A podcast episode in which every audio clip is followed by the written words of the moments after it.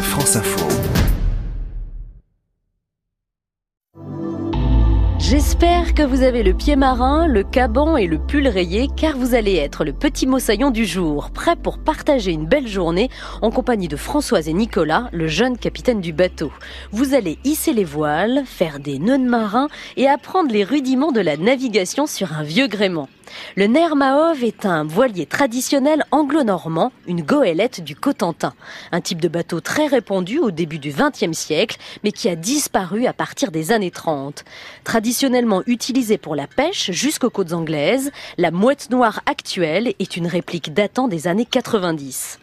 Nicolas est à la barre, Françoise, quinca rayonnante, vous transmettra sa passion.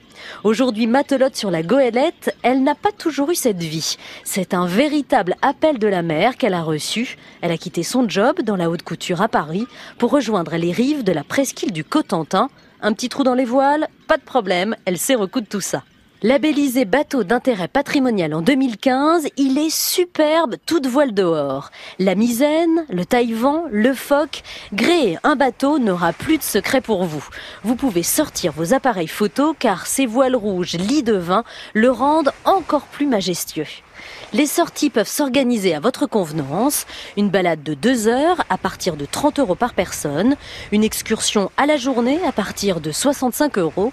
Vous pourrez même rejoindre les îles anglo-normandes ou les côtes bretonnes.